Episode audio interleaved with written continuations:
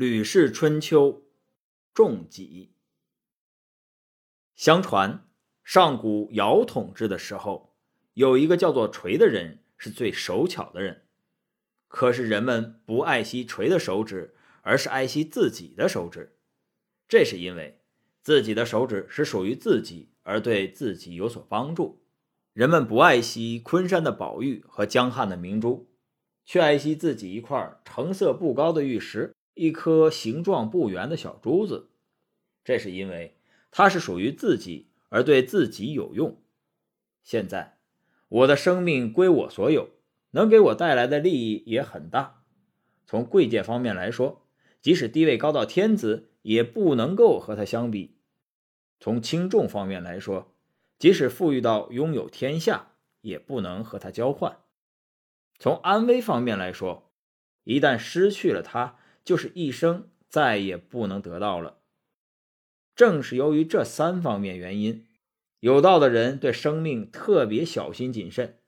有人虽然对生命小心谨慎，却反而损害了他，这是没有领悟人性与生命的情理。不领悟人性、生命的情理，即使小心谨慎，又有什么用呢？这就像盲人虽然疼爱自己的儿子，但却免不了。让他枕卧在谷糠之中，就像聋人养育婴儿，正在打雷的时候，却让他在堂屋外面观望。这比起不知道小心谨慎的人，又有什么不同呢？对生命不知道小心谨慎的人，对生死存亡可与不可，从来没有明辨清楚。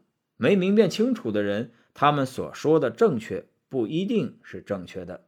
他们所谓的错误也未必是错误的，他们把错误的东西当做是正确的，而把正确的东西当做是错误的，这就叫做非常的糊涂。用这种态度修身，必定死亡，必定遭祸；用这种态度治理国家，国家必定衰败，必定灭亡。死亡、灾祸、衰败和灭亡不是自动找上门来的。而是糊涂招来的，长寿的得来也常常是这样。所以有道的人不查看导致的结果，而是查看引起它的原因，那么达到结果就是必然的了。这个道理不能不彻底的理解。大家都知道，秦武王手下有个大力士叫做乌霍，据说能够力举千钧。假如让像吴霍这样的大力士用力的拽牛尾巴，即使把尾巴给拽断了，人的力气用尽了，也不能让牛跟着他走，因为这违反了牛的性子。反而让五尺高的小孩牵着牛的鼻环，牛会自然跟着他走到任何地方，这是因为顺应了牛的性子。世界上的君主贵族，无论贤与不贤。没有不想长寿的，但是每天都在违反他们的生命本性。即使想要长寿，又有什么用呢？凡是生命长久，都是因为顺应了他的本性。使生命不顺应的东西，就是人的欲望。所以，圣人一定要先使自己的欲望适可而止。屋子大了，阴气就会过剩；台子高了，阳气就会过剩。阴气过盛就会得腿脚行走不便的毛病，阳气过盛就会得肌肉萎缩、活动困难的疾患，这都是阴阳不适引起的疾病。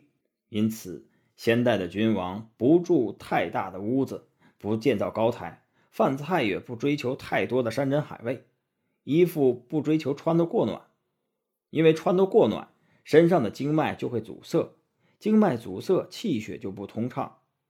饭菜丰盛异常，胃就会太满，胃太满，肚子就会发胀，肚子胀气就会不通畅。用这种方式追求长寿，能办到吗？从前，先代圣王建造花园和庭院，规模只要足够观望和活动身体就行；他们建造宫殿台榭，大小高低只要足以躲避干燥和潮湿就可以了；他们制作车子、衣服。只要足够使身体舒适和暖和就行。他们吃饭喝酒，只要适合胃口、填饱肚子就行。他们编排歌舞音乐，只要能使自己的性情安乐就可以了。